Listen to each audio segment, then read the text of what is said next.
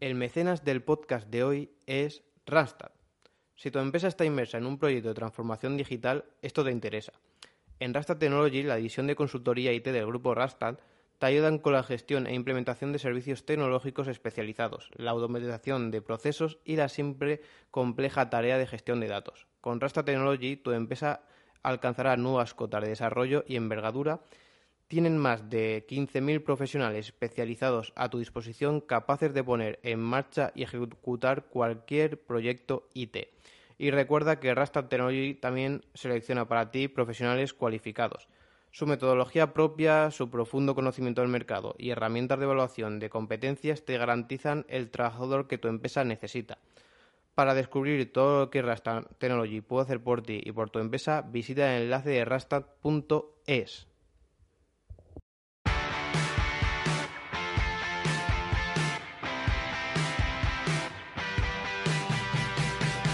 Buenas a todos, yo soy Alberto García y estamos aquí en un nuevo podcast de Review for You. Y bueno, como os comenté en el podcast de ayer, eh, sí que vais a poder escuchar los podcasts de Evox desde el canal de Telegram. ¿Y por qué? Pues porque se hace una preview de lo que es eh, eh, la página web donde hay un reproductor embebido. Así que directamente ahora aparece un icono de más, le digo de, de play le dais allí y directamente incluso se queda en segundo plano. O sea, yo lo he probado con el iPhone, por ejemplo, en Android supongo que pasará igual. Y si le dais a play eh, y bloqueáis el móvil, podéis estar escuchando el podcast directamente cuando salga allí. Así que, bueno, aquellos que no quieran utilizar la aplicación de iVoox porque no os gusta o tal, pues que sepáis que también lo podéis hacer desde el canal de Telegram, donde siempre vais a estar actualizados de todas las noticias que voy pasando, a la vez que también aparecerán estos podcasts de esa forma. Así que vais a poder hacerlo todo, absolutamente todo, desde el canal de Telegram, arroba Review for You. Y bueno, ahora sí vamos con todo, todo, todo lo que ha venido de noticias del mundo tecnológico. Vamos a empezar con Elon Musk ya que ha advertido a sus empleados sobre el posible quiebra de SpaceX en un email interno y bueno, eh, los titulares, la verdad que cuando los veo dices, hostia, SpaceX, ¿cómo puede ser? ¿Cómo puede ser que esté todo tan genial y de repente estemos hablando de, quiebra, ¿no? O sea, y bueno, si te pones a leer el email, eh, incluso, o sea, te quita un poco, es como que Elon eh, ha exagerado mucho. Elon es un tío que yo creo que trabajar con él tiene que ser súper frustrante, que te crea ansiedad, porque yo lo entiendo, ¿no? Porque al final cuando una cosa te gusta, y cuando es tu pasión, pues eh, no puedes desconectar. O sea, cuando lo bueno, o sea, para mí siempre yo he defendido mucho de intentar hacer eh, de tu hobby tu trabajo, porque así es lo que dicen que nunca trabajarás, ¿no? Y es muy bueno porque es como, hostia, o sea, por hacer lo que en realidad me gusta, encima me pagan, ¿no? Eso para mí es lo mejor que puedas hacer pero lo malo es que pues cuesta desconectar, o sea, cuesta desconectar porque si ya tu hobby ya lo haces en tu tiempo libre, pues en plan de, bueno, has terminado tu hora de trabajo, tienes que parar y dices, bueno, ¿por qué, no? O sea, es que en realidad me está gustando, quiero terminar esto porque te engancha, ¿no? Es como, yo que sé, el que está jugando a un videojuego y dice, pues venga, la última misión, ¿no? Pues es un poco igual. Y Elon, pues se nota que, que ha creado el trabajo de sus sueños, incluso él lo ha dicho muchas veces, que para él el tema del espacio, siempre he soñado con ello de pequeño, que a todas las decisiones que he ido tomando en su vida para llegar a ese objetivo. Y que después, pues, bueno, la compra de Tesla y todo eso, pues obviamente también le ha venido bien, eh, pero que siempre su objetivo ha sido ese, o sea que yo, vamos, me atrevería a decir que SpaceX de las empresas que tiene es su favorita. Y también pues comenta que eso, que pues que hay que hacer mucho trabajo con la renovación de los cohetes para el tema de ir a Marte, ir a la Luna, que lo quiere hacer y, que necesita pues que sus trabajadores se pongan las pilas porque hay que hacer muchas cosas. Vamos, eh, le está poniendo en el peor de los casos porque creo que a ningún trabajador le gustaría que le llegase un email diciéndole de su jefe de que puede ser que la empresa se vaya a quebrar y por lo tanto se queden sin trabajo, que también hay que decir que yo creo que una persona que esté trabajando a día de hoy en SpaceX no tendrá ningún problema de, entrar en otra empresa. Pero bueno, eh, creo que tampoco es plato de buen gusto, ¿no? De recibir ese tipo de email. Y así pues también, eh, como ponerle un poco las pilas, decirle, oye, no os relajéis, que la cosa hay que, hay que meterle caña porque eh, tenemos que hacer esto ya, hay que hacer muchas cosas, hay que hacer muchas mejoras y tal. O sea, el email va un poco por ahí y él ha dicho que, que bueno, que claro, que si todo saliese mal y que tal, no sé qué, pues que podría, ¿no? O sea, que, que no es que SpaceX pues tenga supongo, una economía como la de Apple o alguna de estas, que si un proyecto se va a la mierda, pues sí, pierden mucha pasta, pero no van a, caer en la quiebra, ¿no? O sea, son mucho más estables en ese aspecto, mientras que hay compañías, incluso muchas veces ha pasado, de compañías que, que han arriesgado mucho en un proyecto, le ha salido mal y ese proyecto ha hundido a la compañía entera, porque eh, es tanto el dinero que han tenido que invertir ahí que, bueno, pues que no le quedaba otra, ¿no? Así que, que bueno, tranquilizar aunque veáis todo eso, si después lo leéis, eh, sí que tiene razón, pero creo que es también un poco exagerado y, un poco también para darle o poner las pilas a los trabajadores de, SpaceX. Bueno, pasamos a la siguiente noticia, que es eh, lo que ha sido el Snapdragon 8 generación 1. Como sabéis todos, pues cambiaron la nomenclatura de los procesadores y donde pues eh, destaca por sobre todo por tener una potencia brutal en cuanto a inteligencia artificial. Eh, mucha de la gente mm, no sabe hasta qué punto la inteligencia artificial es importante a día de hoy y, creo que incluso también quería utilizar uno de los ejemplos que había puesto Qualcomm para el tema de, de dónde se llega a ver para explicar el funcionamiento de ello. O sea, Qualcomm, eh, una de las cosas que, más dice del tema de este nuevo procesador es la posibilidad, por ejemplo, de hacer ese efecto bokeh en vídeo, que por ejemplo lo hacían ya también los, los iPhone e incluso creo que también los Samsung, creo que lo vi en algún Note, creo recordar, que bueno, lo hacía de aquella manera, pero bueno, lo hacía. Y, y lo complejo que es eso, o sea, imaginaros, eh, al final una imagen son datos, ¿no? Y, y tú tienes que entrenar a una, inteligencia artificial para que sea capaz de que entre todos esos datos ver eh, las cosas comunes que hay y para poder diferenciar de lo que es una persona de lo que no lo es. Y después, aparte de eso, estamos hablando de que el proceso de hacer un vídeo y editarlo todo a la vez ya es difícil, ¿no?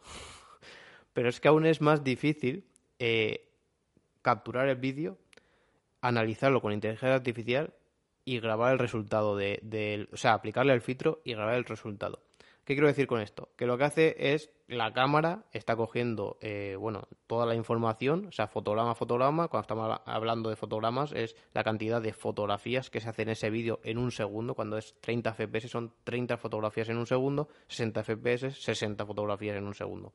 Pues cada una de esas fotografías del vídeo pasa eh, primero a eh, lo que sería este, este núcleo de, eh, bueno, este coprocesador de inteligencia artificial. Lo que hace es analizar esa foto, que imaginaros lo rápido que tiene que ir, porque le van a entrar 30 o 60 en un solo segundo, saber dónde, lo que es la persona y lo que no es la persona, y después aplicarle un filtro de blur, de, de desenfoque, a la parte que no es una persona. O sea, todo eso hacerlo y después del resultado eh, grabarlo todo en, el archivo eh, final y después, bueno, con lo que son ya sus compresiones en audio, sus compresiones en vídeo, etcétera.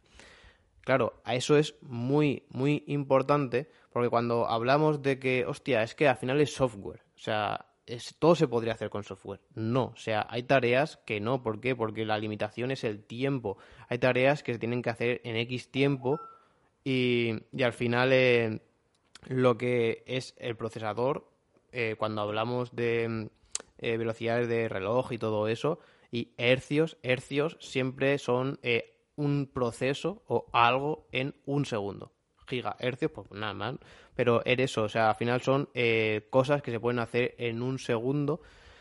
Y entonces, pues es súper importante. ¿Por qué? Porque si ese coprocesador no pudiese llegar a analizar esa fotografía en ese instante de tiempo porque no tiene ese rendimiento tan bestia, entonces al tardar más ya entraría más fotografías y colapsaría, llegando a un punto de, de tener que entrar en, eh, o sea, hacer como un buffer, un buffer es como si fuese un trozo de memoria que está grabando toda esa información para después ir pasándosela dosificadamente a eh, a ese procesador, ¿no? Esto muchas veces pasa en cámaras digitales, por ejemplo, cuando disparas en RAW o haces una ráfaga que hace y hay tantas fotografías de tanto peso y que después tienen que hacer eh, el análisis de eso o por lo menos o por también porque haya eh, o tengas memorias eh, más lentas y entonces hay cuellos de botella, ¿no?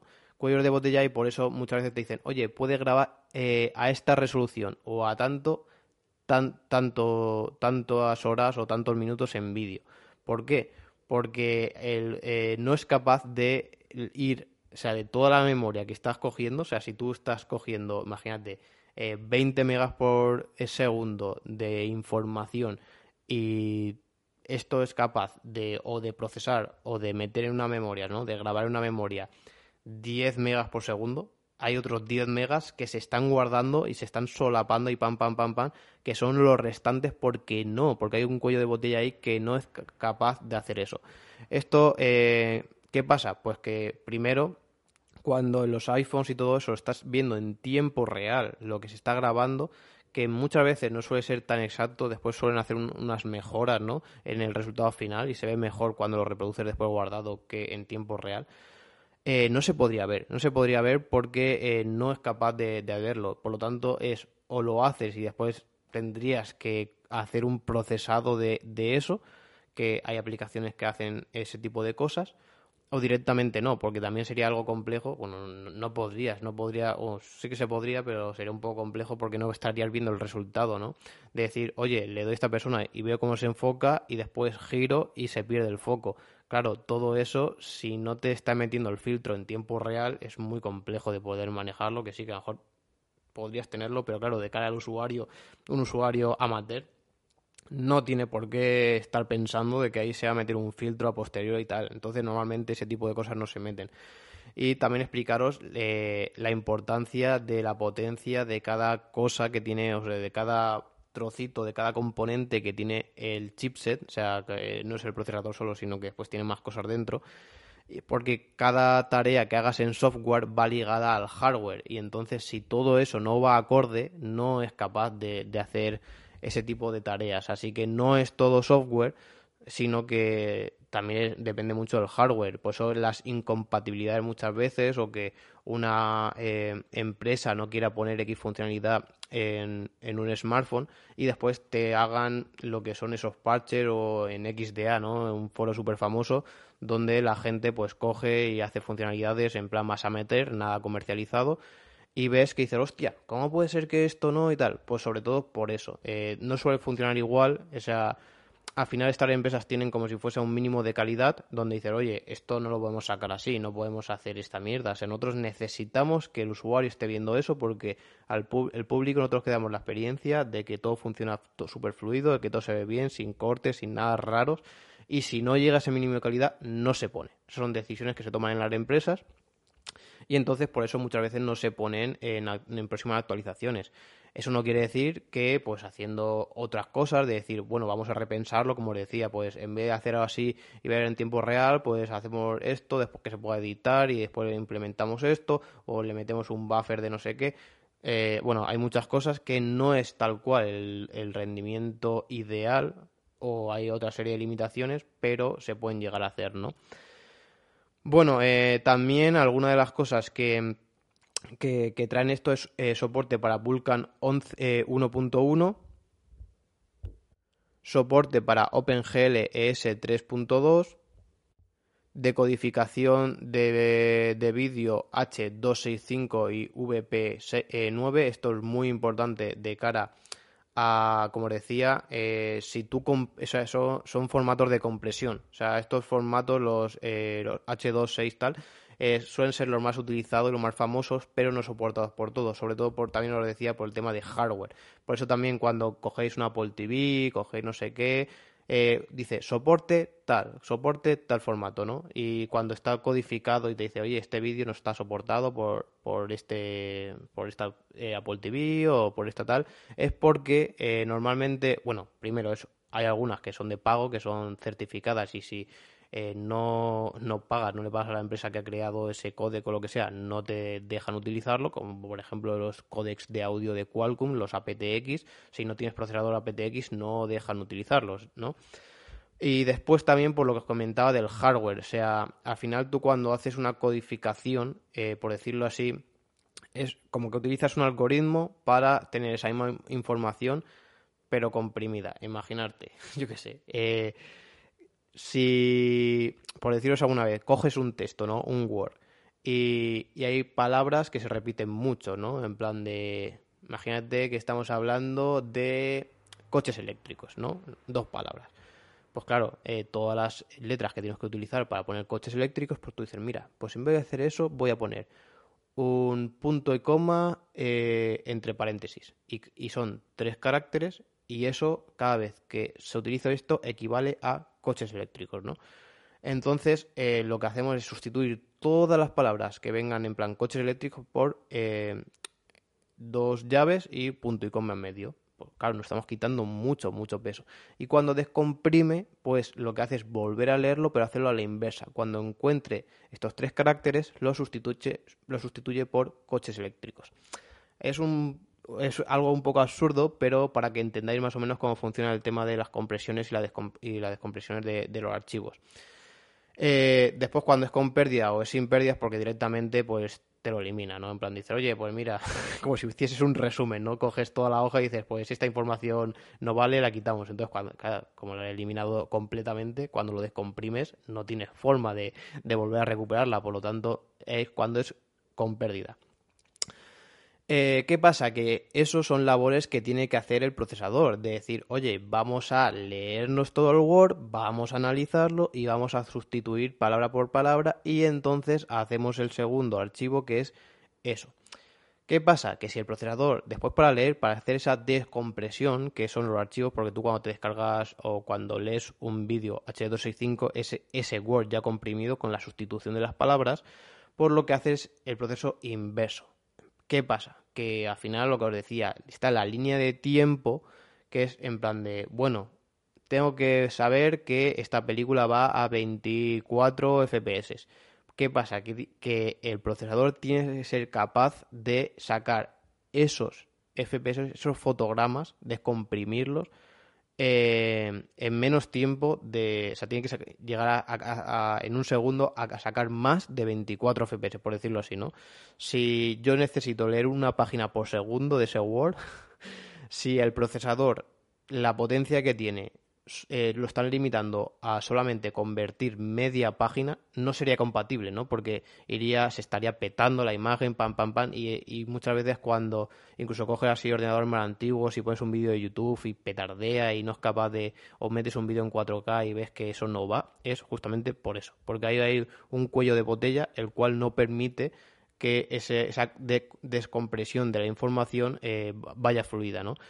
Eh, bueno, después de todo esto de tostón, que creo que más o menos se entiende ¿no? de cómo funciona la compresión, la descompresión de los archivos y todo eso, y, la, y sobre todo la importancia que tiene de que un procesador sea potente para compatibilizarlo con, ese, con esos códecs, pues eh, cuando veáis nuevas actualizaciones de, procesadores y tal, es eh, muy común ver en plan, en plan, pues soporte para H265, soporte HDR10 Plus, HDR10, tal, Dolby Vision, todo eso era al final por lo mismo. Eh, que lo hacen diferentes empresas, lo compatibilizan porque en plan de, pues mira, eh, es capaz de sacar DHR10 Plus, sí. Todo el hardware en sí, pues es capaz de hacer esto, ¿no? El Dolby Vision, pues también. Y entonces eh, hacen compatible con este procesador. Y bueno, también quería comentar un poco sobre todo las, bueno, los principales procesadores en cuanto a smartphones que hay ahora, que es el, bueno, que van a sacar, que es el Qualcomm Snapdragon 8 generación 1, que es el que estamos hablando, el Dimensity 9000 de MediaTek y después el de los iPhone, el Apple A15 Bionic. Bueno, el Apple A15 Bionic, eh, la verdad que era una pasada de, de, procesador. Estamos todos de acuerdo, ya sea que te guste Apple o no te guste, pero los procesadores que están haciendo basados en ARM son brutales, o sea, de lo mejor que vamos a encontrar, si no lo mejor que podemos encontrar a día de hoy en el mercado. Pero para sorpresa de todos, eh, bueno, yo de Qualcomm la verdad es que no que me sorprendiera, porque Qualcomm siempre ha hecho muy buenos procesadores y por eso todas las compañías o la gran mayoría de compañías están apostando por ellos, incluso siendo procesadores más caros. Eh, también, eh, bueno, después hablaré de ello, pero también ahora quieren dar el salto también a lo que son ordenadores, ya que el tema que está moviendo todo, arquitectura ARM, pero sobre todo sí quería comentar el MediaTek Dimensity 9000, que se está poniendo a la par en muchos de los aspectos de los otros, ya sea en rendimiento, eh, tanto en potencia bruta como también en inteligencia artificial, como también, bueno, pues compatibilidad con lo que son las eh, el último Bluetooth y todo, ¿no? Que eso sí que se esperaba más. Así que, bueno, vamos a, a encontrar tres procesadores muy, muy, muy buenos y que creo que así reflexionando un poco, creo que en tema de potencia bruta, eh, mm, vamos, yo creo que no eh, se está exprimiendo todo lo que se podría llegar a exprimir, pero que sí que creo que se está haciendo un salto bastante importante en lo que es inteligencia artificial porque se están haciendo muchas, muchas tareas eh, en, en, esa rama, ¿no? En esa rama, sobre todo creo que en el campo de, la imagen, ya sea por en fotografías o en edición y tal, se está haciendo mucho, mucho, mucho trabajo en ese aspecto. Incluso, joder, sea Photoshop en las últimas actualizaciones es brutal. Es brutal porque ya tiene filtros directamente con, o sea, basados en inteligencia artificial donde ya te lo aplica. O sea, es que vamos a llegar a un punto eh, que, bueno, yo creo que lo que va a ser diseñadores, gráficos, fotógrafos y todo eso va a ser una de las, eh, de las primeras ramas que la inteligencia artificial se va a cargar. Se va a cargar porque, eh, bueno, a ver, diseñador gráfico no tanto, creo que más los fotógrafos, porque eh, los fotógrafos, a ver, es más cómo se hace la fotografía que el postprocesado de la imagen. El postprocesado de la imagen sí que es lo que se va a cargar porque al final es te meto la imagen y lo que hacen esto es, oye, ¿quieres lo que estamos hablando, ¿no? Desenfocar eh, lo de detrás, pues tú antes en, Photoshop pues tenías que ponerte a coger, a seleccionar todo lo que es la, eh, bueno, la persona, tal, después hacer otra capa, tal, aplicarle el filtro, no sé cuánto, ¿no? Ahora no, o sea, ahora dices, oye, eh,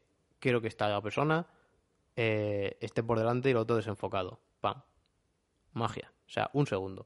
O sea, como si fuese una aplicación, incluso, pues no sé si estará ya disponible alguna aplicación de ese estilo en smartphones, pero bueno, eh, cada vez eh, tienen más capacidad de hacer todo eso, ¿no? Y claro, aquí en el tema todo este de filtros y ese tipo de cosas, eh, son tareas que, como os comentaba antes, no requieren, no tiene tanta importancia el tiempo. O sea que si tú por hacer eso, pues no tiene que tardar mil, X milisegundos, sino que puede tardar tres segundos. O sea, puedo hacerlo mucho mejor, ¿no? Porque puedo analizarlo tú mucho más o ponerle tareas un poco más complejas, ¿no? Así que tiene posibilidades infinitas. Lo que sí que veo que la inteligencia artificial, incluso también eh, probando, eh, bueno, salió el copilot este de GitHub, eh, GitHub Copilot, que es como si fuese un plugin o una extensión que se pone en, algunos, puedo decir así, programas para programar. que te ayuda a programar, ¿no? O sea, tú le dices, oye, voy a hacer una función de esto y te sugiere en plan de, pues mira, se podría hacer así, ¿no? O sea, te lee, por ejemplo, las variables que tienes declaradas, eh, cómo has llamado la función y todo eso, y te lo em, eh, mezcla con funciones que él ya sabe que se han utilizado para ese tipo de cosas. Una cosa es eso, que él ya sabe lo que es esa función, o lo de la imagen, ya sabe lo que es una persona, sabe lo que no es eso, pero lo que difícilmente veo que pueda hacer una inteligencia artificial a día de hoy es innovar. O sea, la innovación ya creo que es algo más eh, de la persona, que aún así la innovación hay que ponerle bastantes comillas, porque muchas veces las nuevas innovaciones son cosas traídas de otros sitios. Incluso se podría eh, crear una inteligencia artificial para hacer esas conexiones pues entre mercados de, o entre cosas, de decir, oye, pues quiero que me estés diseñando, yo qué sé, sofás eh, basándome en cosas que están poniéndose en smartphones, yo qué sé. Y entonces, pues se le ocurren diferentes innovaciones, ¿no? Que a lo mejor gusten más o gusten menos, pero al final son cosas que, que se podrían ir implementando y haciendo diferentes inteligencias artificiales pero creo que siempre el ser humano va a tener esa capacidad más de innovar que una inteligencia artificial que al final pues son eh, comandos, ¿no? O sea, toda la programación pues al final son comandos y, patrones que se están siguiendo y la inteligencia artificial pues siempre van a ser un poco eso, ¿no? O sea, que sí, que puedas meterle aún más cosas y que pues pueda derivar en, en otras, pero vamos, yo creo que la cosa va a ir por ahí.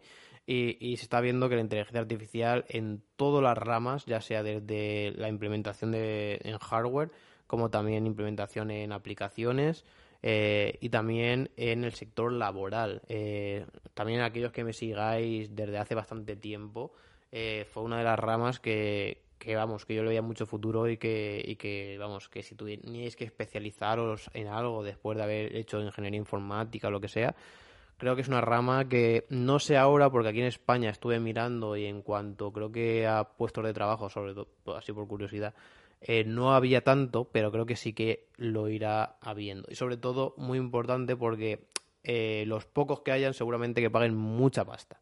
O sea, mucha, mucha, mucha pasta porque hay también poca gente especializada en eso.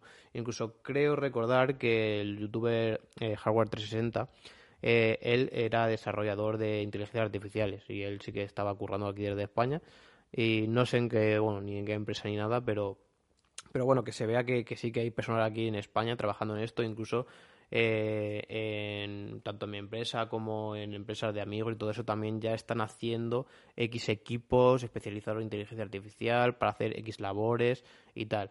Eh, que bueno, que son cosas que se están implementando, que a lo mejor no es que vayan a explotar ahora, a lo mejor explotarán por dentro de 5 o 10 años, pero que bueno, que creo que el mercado también va a ir muy hacia ese tipo de cosas.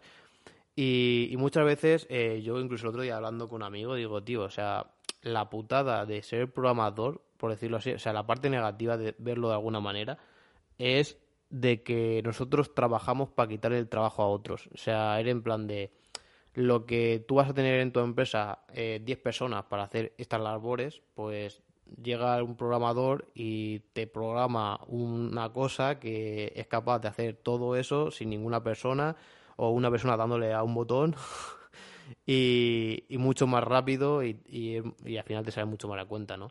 Y es verdad, o sea, al final todo lo digital, lo bueno y lo malo va a ser eso, o sea, lo bueno es esa inmediatez, esa abaratar esos procesos, ¿no? Porque al final es mucho más barato crear un programa que te haga eso que eh, tener a 10 personas que estén haciendo eso, ¿no? Es mucho más rápido y mucho más barato, ¿no? Pero la putada es esa. La putada es que hay muchos trabajos, sobre todo, por ejemplo, ahora la banca, la banca que se ha visto, sobre todo con el tema del COVID, ¿no? Que se están cerrando muchas oficinas, que están haciendo, pues bueno, se están cargando también, también un poco por el tema digital, que se está todo pasando a que en una aplicación lo puedes hacer todo, hasta coger una hipoteca, tú le metes todos los parámetros, todas las cosas, todos los documentos, y incluso por eso a lo mejor le llega una persona en una oficina o, o, a lo mejor ni eso, dependiendo, a lo mejor una hipoteca supongo que sí, pero eh, en otras tareas por lo mejor no, o sea, en plan de pues sí, eh, pasa o pues no, no pasa, ¿no? Y ya está, no hace falta tener una persona en un banco para que tú tengas que ir encima desplazarte allí y hacer eso para que te diga que no, sino que directamente de la aplicación desde tu casa lo puedes hacer, ¿no? Pero bueno, en esto estamos viendo un montón de cosas, como también el sector, el sector del taxi, donde incluso también ahora comenté una de las noticias, pero ya están eh, poniendo aquí en Europa los primeros coches autónomos y donde, pues bueno, pues también es mucho más asequible si yo tengo una empresa de taxis, pues tener un taxi autónomo que puede ser que me salga un poco más caro, pero a la larga me va a salir mucho más a cuenta que tener comprar un taxi y coger un conductor que tengo que tener nómina y todo, ¿no? Eh, es una putada sobre todo por eso, ¿no? Porque está la parte buena y la parte mala. A nivel empresarial, pues te sale mucho más a cuenta, pero eh, después también está la parte humana que es un poco putada. Pero bueno, yo creo que al final también es un poco ley de vida. Y bueno, pasamos a la siguiente noticia y es donde Grand Theft Auto GTA The Trilogy Edition, eh, bueno, este último lanzamiento de Rockstar, pues eh, va a retrasar lo que es el lanzamiento de, la, de este videojuego en formato físico.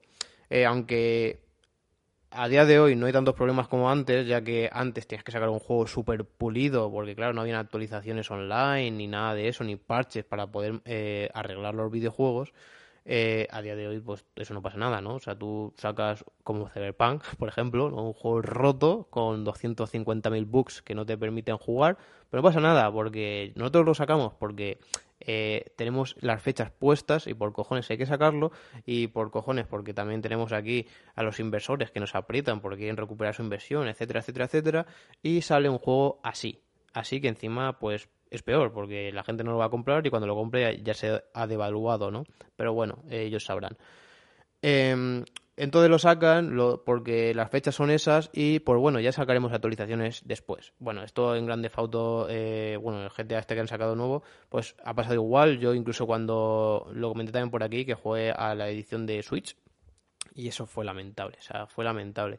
Yo cuando lo vi dije, hostia puta, tío, o sea, no sé, o sea, eh, por ejemplo, el otro día también estaba probando el Crisis, el remaster, que, joder, a nivel de potencia gráfica lo veo más bestia que este nuevo videojuego y se ve muy bien. Pues eh, el GTA estaba como emborronado, o sea, caída de frames, de, te pegaba lagazos, o sea, muy, muy, muy, muy, muy mal optimizado. Y es una pena, porque la verdad que era un juego que yo incluso en formato físico me lo quería comprar.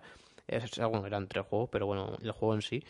Y, y bueno, pues claro, eh, Rockstar ha dicho, oye, si esto aún no está, ¿para qué vamos a sacar ya la edición física? Para que llegue así, para después tener que eh, descargar un parche. Pues eh, para, paramos lo que es la producción en físico y cuando ya esté la cosa medio que, pues se, se lanza. Bueno, han dado fechas en PlayStation 4, Xbox One y bueno, Xbox Series y PlayStation 5 llegarán el 17 de diciembre. Em, estamos hablando de 10 días más, creo que estaba puesto para el 7 de diciembre, o sea que bueno, eh, una semana y poco más. Y Nintendo Switch sí que se retrasa hasta el año que viene. Yo la verdad que a mí me decepcionó mucho cuando lo vi. O sea, era algo que parece que tengo aquí un filtro de emborronado porque no se ve nada, nada, nada nítido. Y fue muy lamentable, la verdad la experiencia fue muy, muy lamentable. Y yo estoy a favor, la verdad, que si... que para sacar algo mal, mejor que lo retrasen y que lo saquen bien, que, lo saquen así. Y como le decía, es que yo creo que incluso a nivel financiero es que es mejor para ello, porque es que si fuese otra cosa, no te digo que no, o, por ejemplo en Switch, que también, o en un juego de Nintendo, o sea, un Pokémon, un Mario, que dice, bueno, es que me da igual lanzarlo ahora que dentro, porque es que va a valer lo mismo, o sea, no bajan el precio, o sea, va a valer siempre, entonces no se suelen devaluar tanto. Mientras que juegos de estos, de que ya están bajando los precios incluso a la semana o a los días o al mismo día ya tienen una oferta en algún sitio que sale más barato, o sea, se devalúa muchísimo. Y el hacer esto es como, hostia, mm, cuando ya esté bien, que el usuario quiera jugarlo porque de verdad está bien, o sea, es que Cyberpunk, desde que salió, aún no está bien. Se supone que a principios del año que viene ya iban a sacar la actualización de nueva generación con todo arreglado y todo eso. O sea, eso sería la parte, el momento idóneo para jugar ese videojuego. Eh, Cyberpunk, ahora que está creo que a 12 euros o así, lo he visto por ahí. O sea, está tiradísimo de precio. Ah, saliendo ya casi 70 euros va ya por 12, 14 euros. O sea, por eso, que yo creo que ahí pierden ellos dinero. O sea, si se hubiesen esperado y al tenerlo bien hubiesen lanzado el videojuego, pues seguramente mucha gente hubiese pagado 70 euros en vez de 14 que lo que van a pagar ahora. Pero bueno, eh, buena señal por lo menos que lo hayan atrasado y que de, y que esa forma, pues yo que sé, lo saquen, lo saquen ya bien, ¿no? Bueno, pasamos a la siguiente noticia, una noticia que yo me he visto muy, pero que muy tentado, ya que Xbox ha anunciado eh, el Xbox All Access, que es, bueno, un programa, una suscripción con la que vas a poder tener tanto Xbox Series X o Series S, bueno, hay dos planes. Después vamos a tener el Game Pass, el multijugador online y el Xbox Cloud Gaming. O sea que eso creo que solamente está disponible con el Xbox Game Pass Ultimate. Todo ello por una cuota de 32,99 euros al mes durante dos años con las series X y 24,99 euros durante dos años con las series S. O sea, creo que no está nada mal de precio. Eh, creo que incluso un Ultimate ya te sale... Ultimate al año son... Eran ciento y pico euros al, mes, al año o algo así, creo. Más las consolas y eso. Bueno, no está mal, eh, no, no, está mal, sobre todo también si no te quieres complicar la vida y, todo incluido el Game Pass y tal. A ver, seguramente que te salga más a cuenta comprarlo por separado, pero lo veo bastante bueno para sobre una persona que diga, oye, no quiero gastarme ahora no sé cuántos euros de 400 o 500 euros una consola, más el Game Pass tal, que el Game Pass creo que sale, son 20 euros al mes o así. Eh, y tal, pues dice, hostia, pues cojo, me cojo esto y por 20 o 30 euros al mes lo tengo todo. O sea, al final, que sí, que a largo plazo puede ser que te salga más barato, eh, digo, más, caro, pero te da esa posibilidad de no eh, perder, o sea, como perder, de por lo menos tener cada mes que encima va a estar recibiendo la nómina, ¿no? Pues una parte ahí, es como que va siempre sobre seguro. Yo lo veo un muy buen plan, sobre todo un plan, como también decían por aquí, el cual ya no te hace falta absolutamente nada más. O sea, nada más porque lo tienes todo. O sea, en Game Pass eh, hay muy, muy buenos juegos. Lo que pasa que también muchos de los que aparecen que son de Electronic Arts eh, o de EA, EA eh, no están disponibles en el Game Pass normal. Creo que si tienes el Ultimate sí que puedes acceder a ellos y son un catálogo también muy bueno. O sea, Electronic Arts, eh, para bien o para mal, puede ser que te guste más o te guste menos, pero hace muy, muy, muy buenos juegos, al igual que Ubisoft, creo que son las dos más tops eh, en cuanto a videojuegos, pero bueno, también las más criticadas, para bien y para mal. Así que, no sé, yo lo veo una muy, muy buena suscripción y que seguramente, pues bueno, yo creo que bastante gente tirará por ella, la verdad. Bueno, pasando a la siguiente, también he creado un bot que se llama arroba review for you barra baja bot en Telegram, el cual pues, podéis utilizar tanto en el grupo de Telegram como también podéis hablarle, utilizarlo vosotros mismos para también que os facilite eh, enlaces de afiliados si queréis utilizarlo. O sea, si alguno de vosotros pues quiere hacer una compra en Amazon, AliExpress, lo que sea, le va a costar exactamente lo mismo y encima pues quiere ayudarme a mí en cuanto a generar ingresos para traer más cosas después, pues oye, eh, muchas gracias también por eso. A vosotros, como les decía, os va a costar exactamente lo mismo y lo único que tenéis que hacer es meteros allí. En Telegram os saldrá eh, como unos... O sea, si le habláis al, bot, le dais al bot, le ponéis iniciar y eh, puedes ponerle eh, un slash, no una barra help de ayuda y te pone todos los comandos o directamente en la parte izquierda te pondrá como si fuese, te saldrá en color azul. bueno, si lo tienes creo que en, modo oscuro te sale en blanco. bueno, te sale así un redondel, ¿no? Donde normalmente creo que tienes para adjuntar algo así. Pues le das ahí y ya te despliega todos los comandos, que es barra Amazon, barra AliExpress, barra tal. Y, cuando le envíes todos esos comandos te irá devolviendo los enlaces de afiliados de cada una de las tiendas en las cuales quieras comprar y si lo hacéis desde ahí, o sea, no hace falta que tengáis que generar un enlace, o sea, directamente entrando a Amazon desde ese enlace, cualquier cosa que compréis en Amazon me llegará a mí en forma de aportación. O sea, en realidad el que pierde, por decirlo así, es Amazon, porque se lleva menos ingresos, que son los que después me llegarían a, llegarían a mí. Así que gracias para todos aquellos que, pues bueno, os, os molestáis en hacer todas esas aportaciones. Bueno, pasamos a la siguiente noticia y es donde TikTok ha anunciado que va a poner posibilidad de monetización de su contenido.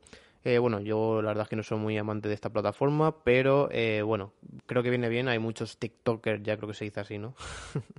muy, muy famosos en España donde pues bueno, pues viven de ello y ahora también van a hacer una especie de mecenas de tipo Twitch, ¿no? Y bueno, y Vox también, también podéis por aquí.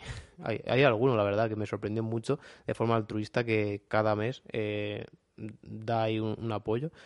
Pero bueno, que en TikTok pues también, ¿no? O sea, al final si sigues a una persona, eh, te gusta tu contenido, pues también, no sé, eh, compatibilizas mucho con él y te gusta y quieres apoyarlo, pues también da la posibilidad de dar eh, ese apoyo al creador a la vez que también pues te permite crear como dicen como regalos para, para todas esas personas así que bueno también está anunciando y está hablando que se va a hacer a través de Stripe Stripe que es una plataforma de, de pagos, ¿no? Se utiliza mucho en aplicaciones, o sea, si haces aplicaciones con servicios o con, bueno, con pagos en general, o que quieres tú, por ejemplo, eh, imagínate en YouTube, ¿no? Que te pague a ti YouTube, pues, a ver, YouTube porque le sale mucho más cuenta, o al final estas plataformas son de pago y se suelen llevar una comisión de eso, que aunque las empresas, o sea, muchas veces los usuarios piensan que las empresas en sí se llevan una comisión por, por eh, lo que ellos generan, pero muchas veces no son ellos mismos los que se llaman la comisión, sino que son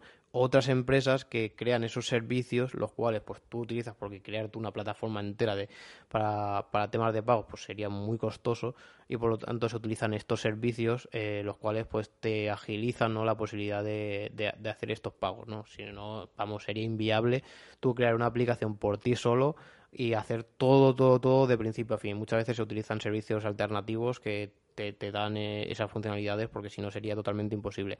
Así que supongo, por aquí TikTok sí que dice que se lo lleva íntegro la persona, o sea, el creador. Mm, supongo que tanto como íntegro, íntegro no le llegará. O sea que si la aportación es de un euro, pues a lo mejor le llegan 95 céntimos, ¿no? O sea, por decir alguna algo, pero yo creo que, será algo así. Eh, incluso en Twitch creo que también pasa igual, ¿no? O sea, que no es tal, tal íntegro del todo, sino que siempre pues se queda algo aún así.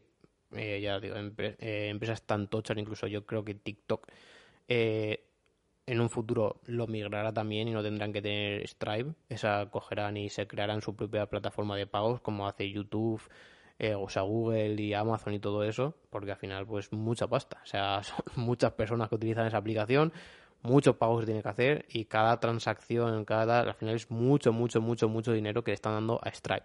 Y dicen, oye, pues si eso, esa comisión me la quedo yo, pues al final es mucho más dinero, ¿no? Y llega un punto donde sea rentable creártela tú. Bueno, pasamos a la siguiente noticia donde eh, China saca pecho con su EVTOL o EFTOL, que bueno, competirá con el Lilium que son coches voladores que llegan hasta 300 kilómetros por hora. O sea, era bastante bestia. Incluso aquí pone un ejemplo que tenía la capacidad de llegar desde Valencia a Murcia.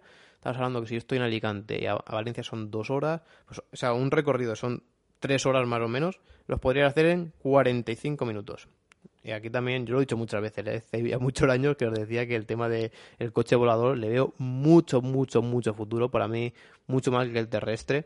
Eh, incluso siempre que pasa alguna noticia de coches voladores, siempre están los mismos comentarios en plan de, pues si la gente no sabe ni conducir un coche para conducir un avión. O sea, yo creo que aquí siempre la idea es que sea eh, todo autónomo, o sea, es mucho más factible y creo que da menos error, y que ya lo comenté en el anterior podcast, la gran mayoría de accidentes se producen por el fallo humano más que por el fallo de la máquina, pues tienes que ir a la ITV, ¿no? A comprobar qué tal está la máquina, qué tal está el coche.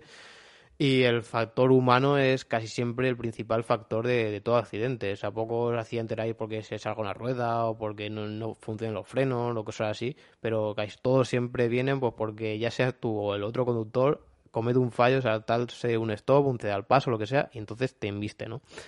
Pues claro, aquí sería todo genial. o sea, genial me refiero porque, claro, ir por el aire es más fácil que ir por la tierra y ser autónomo por el aire, o sea, al final, si creas vía satélite, vía GPS, como si fuesen unas carreteras, ¿no? Por decirlo de alguna manera, eh, utilizando las posiciones GPS, en plan de, oye, pues si vas de aquí a aquí, tienes que ir por aquí. Después también puedes conectarlos cada coche que eso, conectarlo a una red en la cual pues sepa eh, los coches que están moviendo. Bueno, como pasa en los aviones, es que los aviones funcionan así. Los, aviones, los aviones también tienen sus propios eh, sistema de autopilot y, y pues sería igual, lo único que yo lo, supongo que lo harán a otra altura, ¿no? O sea, lo bueno que tenemos de ir por el aire es eso, que puedes diferenciar una altura de otra y puedes poner los grandes eh, aviones o lo que sea en alturas más altas, también por el tema acústico y tal, y pues aviones más pequeños, que los motores son más pequeños y por lo tanto lo normal es que haga menos ruido, pues puedes bajarlo un poco de altura y también eh, diferenciar ahí en un sitio al otro, ¿no? Así que yo le veo muchísimo, muchísimo futuro y, hacer esto, o sobre todo para trayectos largos, es la hostia. O sea, es la hostia sobre todo de irte de aquí a, joder, es que de Murcia son tres horas, pues igual yo de aquí a Madrid, que son unas cinco horas, por lo mejor tardaría una hora y poco. O sea, es que es, es increíble. Yo creo que para mí es el futuro. Y bueno, una pregunta, ¿se llegarán a imponer los coches voladores a los terrestres? El 45 de vosotros, va subiendo mucho la cifra, esto también eh, el otro día creo que fue una y me dijo, oye Alberto, estas encuestas ver haciéndolas poco a poco para ir viendo cómo evolucionan las, las, votaciones. Digo, no, no, sí, las suelo hacer porque siempre que pongo así cosas así muy novedosas o tal, las suelo poner para ver eh, cómo se va adaptando, ¿no? O sea, cómo se va adaptando a, los pensamientos de cada persona. Como al principio la gente está muy escéptica y en plan de, guau, esto, esto no me lo creo, no, no creo en ello. Y después ya van asimilándola, van viéndole las ventajas y poco a poco se convierte en lo opuesto, ¿no? O sea, que hay más gente que lo aprueba que, que no. Y ahora ya estamos casi 50-50, 45-55, 45 que sí, 55 que no. Yo personalmente eh, creo que vamos a hacer diferente uso, me refiero. Para mí los terrestres serán un poco más de corto alcance, o sea, lo que es el típico coche para irte al trabajo. Creo que eso va a ser igual, porque tampoco veo un coche volador que salga aquí en mi casa al trabajo, a la ciudad, cosas así. Bueno, partiendo de que muchos trabajos al final serán teletrabajo a la fuerza, creo yo. Pero Creo que por ahí también se quedarán eh, los coches terrestres, pero a la vez eh, para lo que son trayectos más largos o ya mm, como estos, ¿no? De media hora, 45 minutos, una hora, ahí ya se impondrá más lo que es el coche volador. Eh, esto incluso se he jugado Cyberpunk 2077, el videojuego que decía que tiene bugs hasta la saciedad. Pues justamente aparece eso, eh, sale 2077, ¿no? Incluso iba a poner la pregunta, al final no la he puesto, pero he dicho, oye, ¿pensaréis que en 2077 estaremos con el, como en el videojuego Cyberpunk 2077? Viendo también todo el tema del metaverso y también viendo el tema de los coches voladores. Y justamente en este videojuego eh, se usan ambos coches, los coches voladores, tanto como los coches terrestres, siendo los coches terrestres más personales, ¿no? En plan, como decía, para este tipo de cosas. Y lo otro más como servicio y para irte por sitio un poco más largo o cosas así, ¿no? Así que yo sí que, vamos, llevo muchísimo futuro a esto y creo que se va a imponer. Incluso ya había visto también otras noticias que no he compartido donde habían algunos ingenieros que están trabajando en el coche eléctrico de Apple con Autopilot que se están yendo a empresas ya más pues especializadas en ello y todo eso como Uber o alguna de estas que ya se están preparando para meterse en taxis voladores. O sea yo creo que también a nivel de ingeniería de decir oye tengo que crear un coche crear un coche volador al final esa parte de innovación yo creo que a todos nuestros o sea a todos nosotros los ingenieros nos motiva no nos motiva a decir uff voy a crear algo innovador voy a poder aquí dejar que mi, que mi mente piense, ¿no? Bueno, muchas veces como, no, no, si esto está así no lo toques, que muchas veces tienen razón. Pero claro, también hay cosas que no se mejoran si no las tocas, ¿no? O sea, las innovaciones no vienen si todo el mundo pensase eso, ¿no? Así que entrar en un mundo nuevo donde no hay nada en el cual eh, poder inspirarte, pues da lugar a pie a donde se vea un montón de cosas, ¿no? Eh, un claro ejemplo ha sido el tema de los smartphones plegables, donde Está claro que el concepto y la funcionalidad estaba clara, decir, oye, quiero un móvil tablet todo junto, pero habían diferentes soluciones como el plegable, el enrollable y tal, y, seguirán saliendo eh, más cosas, todos son por igual, ¿no? Pues uno piensa una cosa, otro empieza otra solución y al final el tiempo y las pruebas van diciendo cuál de las dos, bueno, dos o las que vayan surgiendo será la mejor, ¿no? Pues yo creo que en los voladores igual. Eh, saldrán primero los, bueno, todos los que hay así son tipo dron, ¿no? En plan con, con hélices, que lo malo que tiene también el tema de la acústica. También vimos unos que tenían los motores estos que, que utilizan, ay, no me acuerdo cuál sea la marca esta, para hacer incluso secadores y todo, que es igual, mismo concepto, pero a gran escala, que son, o sea, tú lo ves y el motor eh, es, lo ves como un cilindro vacío, pero en realidad es porque entra por los laterales eh, el aire y después se expulsa por otros, pero se queda todo internamente que está mejor, o sea, me parece una mejor solución, pero bueno, también tendrá sus limitaciones, ¿no? En tema de costes y tal. Así que, bueno, también lo veo muy, muy, muy interesante. Pasamos a la siguiente noticia y es donde Qualcomm eh, ha anunciado su Snapdragon G3X que en colaboración con Razer eh, han sacado, bueno, Razer ya ha sacado un smartphone eh, consola, por decirlo así, que ya utiliza este chip, el cual está orientado sobre todo a crear consolas que corran Android, sobre todo lo que se ha dicho, para el juego en streaming. Eh, siendo compatible así con pantallas OLED de hasta 120 Hz con HDR y Wi-Fi 6E y Bluetooth 5.2, o sea, donde potencia sobre todo el tema eh, visual, ¿no? Tener una muy buena pantalla, a la vez que las conexiones, pues al final si es todo streaming, pues tienen que tener unas buenas conexiones que permita pues no tener ese lag o, o también descargar con mayor rapidez si estamos recibiendo imágenes de mayor peso, ¿no? Por ejemplo, como estuvimos hablando con el GeForce Now, que han puesto los nuevos servidores más tochos, que también te permiten eso, escalar la imagen mucho más, con mayor calidad y seguramente pues llega un punto donde todo este servicio de streaming, toda esa compresión extrema que vemos en Netflix y tal, pues la vayan escalando y vayan poniendo diferentes códecs eh, y cada vez pues sea más parecido, llegando al punto incluso que yo creo que será como si fuese, vamos, imagen nativa, ¿no? O sea, como la que tú puedas descargar directamente tu smartphone, en tu smartphone y verla, o que hayas generado tu propio smartphone al, al renderizar ese videojuego, pues esa misma imagen te la envíe sin compresión, ¿no? O sea, llegaremos a tener una infraestructura tan tocha que permitirá eso. Eso al final es un poco el futuro. Lo que estamos ahora es adaptándonos a todo eso, pero cuando toda esa infraestructura está preparada, pues recibiremos eso, decir, bueno, pues si es que tengo lo mismo ejecutándolo yo que ejecutándolo en la nube, pues mucho mejor si lo ejecuto en la nube, ¿no? Y a ellos también mucho mejor porque tienen todo controlado, todo centralizado, como os digo, son eh, ellos los propietarios, pueden saber, es más difícil piratearlo porque ya no puede, o sea, tendrías, vamos, sería muy complicado piratear eso. Y, tendrías una suscripción e historias de esas. Todo beneficio para la empresa a nivel financiero, ¿no? Bueno, una de las preguntas, ¿se potenciarán las consolas portátiles a lo eh, Steam Deck eh, con procesador de ARM? Esto es una pregunta que no tenía mucho que ver, pero bueno, me vino en cuanto a esta noticia. ¿Por qué?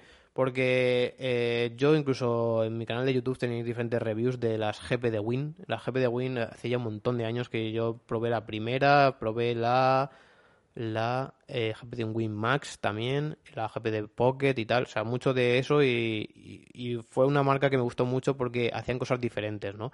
Y hacían eso, eran como portátiles de pequeño tamaño y las Win, los, los modelos Win eran orientados a videojuegos. A mí me gustaba mucho porque eh, sí que tenían pantallas de menor porque sobre, había mucha gente que era muy escéptica, ¿no? Cuando veía los vídeos decía, hostia, esto seguro que ha hecho ahí un engaño, tal. O sea, no se lo creían que una maquinita así, así de pequeña, lograra sacar eso. Y la trampa venía porque el panel que montaba no era un panel Full HD, ni 4K, ni nada de eso. El panel que montaba, pues siempre solía ser, creo que la WinMax era HD, en la otra era incluso menos, 540p o algo así. Y, claro, ahí está, no es lo mismo que una GPU tenga que renderizar una imagen a 720p que la tenga que renderizar a 1080 o a 4K. Ahí está la principal diferencia. ¿Qué pasa? Que si tú tienes un tamaño de pantalla que es como un smartphone y te pones una imagen a 720, pues a ver, la notas, pero tampoco la notas tanto, ¿no? Pero si esa imagen en 720 la pones en un televisor de 55 pulgadas o un monitor de 27 pulgadas, pues ahí ya sí que rasca más, ¿no? Se ven más los píxeles. Y ahí está la trampilla.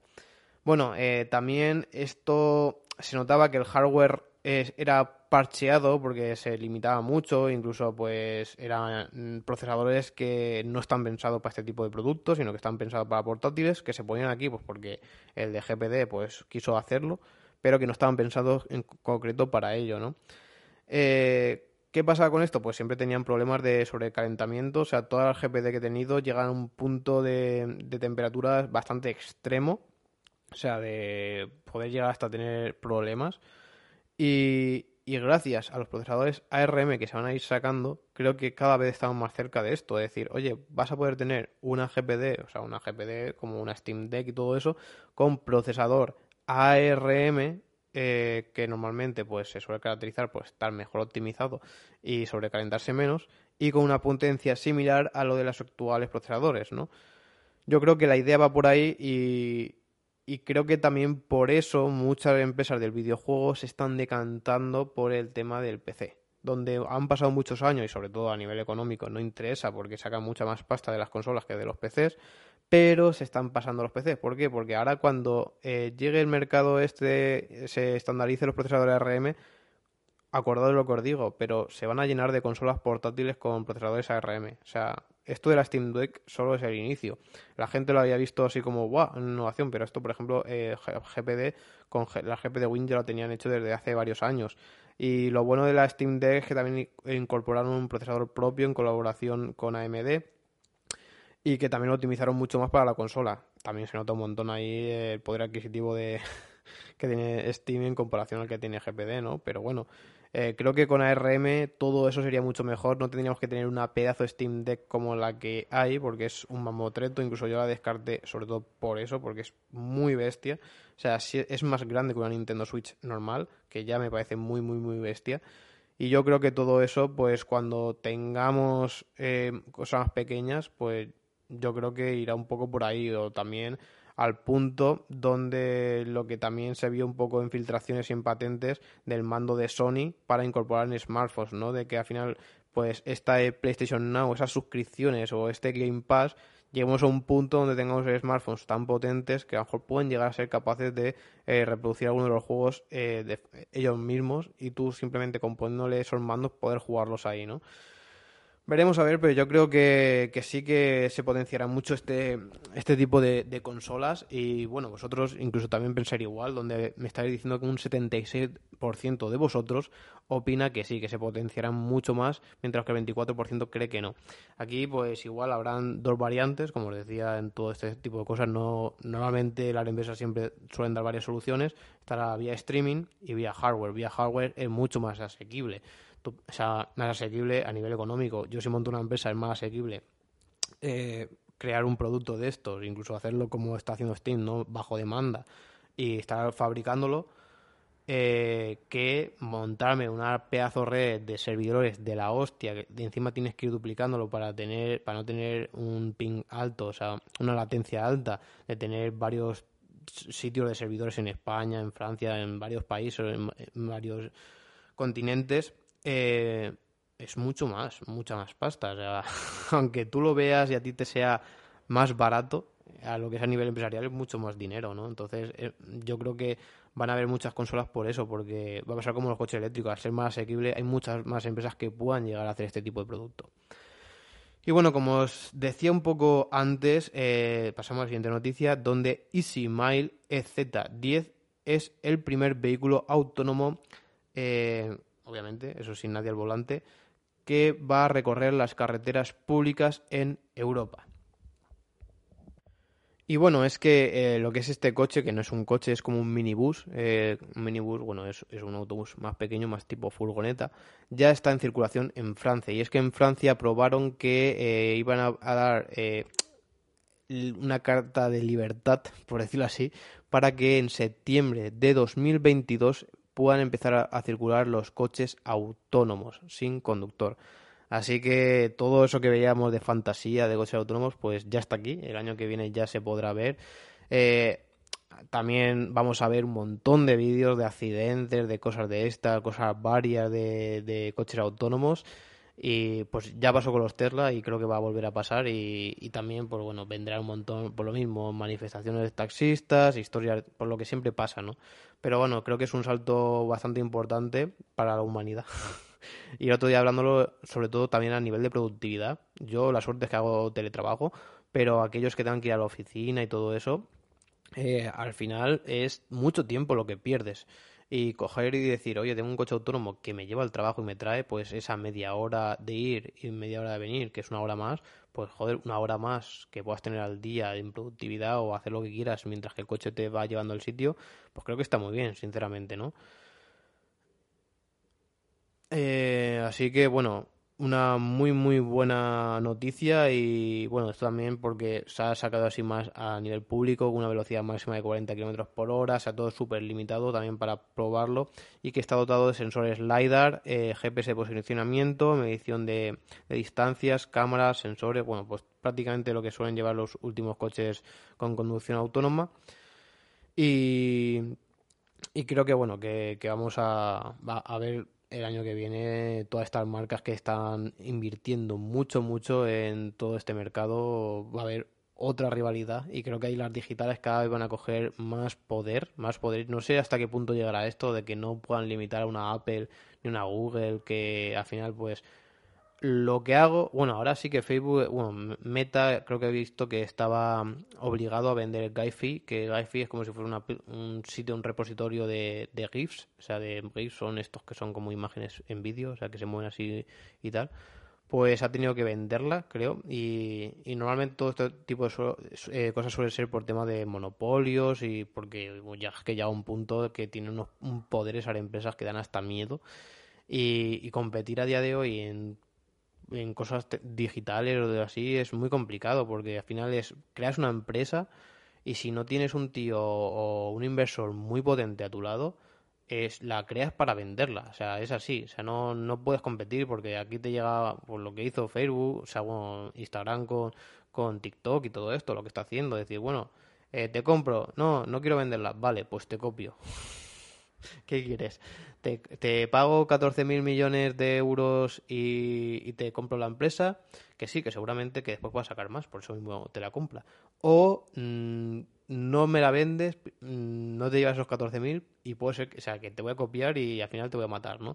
Pues te ves casi obligado casi siempre, casi siempre a, tener que, que, bueno, pues dar tu brazo a torcer y, y vender la empresa. Muy, muy complicado meterse en el mundo digital pero sí que el que se pueda llegar a meter, que cree una empresa tan bestia para poder competir contra estas, va a ganar muchísimo, muchísimo dinero, porque al final vemos que todo el mundo en sí eh, está girando al mundo digital. Todas las empresas que están saliendo son de empresas de cosas normales, ¿no? Como el sector del taxi, que lo están digitalizando, lo están convirtiendo a algo más eh, ligado con la informática, electrónica y tal.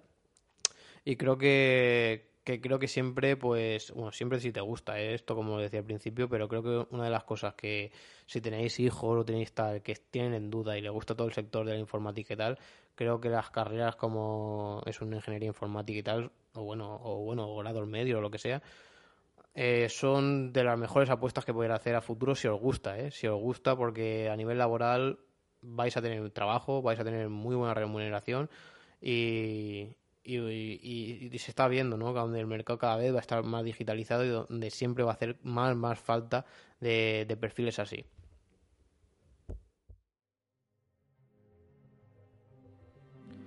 Y bueno, esto ha sido todo por hoy. Espero que te haya gustado y como siempre recuerda que puedes acceder a todos nuestros enlaces de redes sociales, canal de YouTube, podcast y página de ofertas en reviewforyou.com barra enlaces. Así que nada, espero que os haya gustado y nos escuchamos en un próximo podcast de Review for You. Adiós.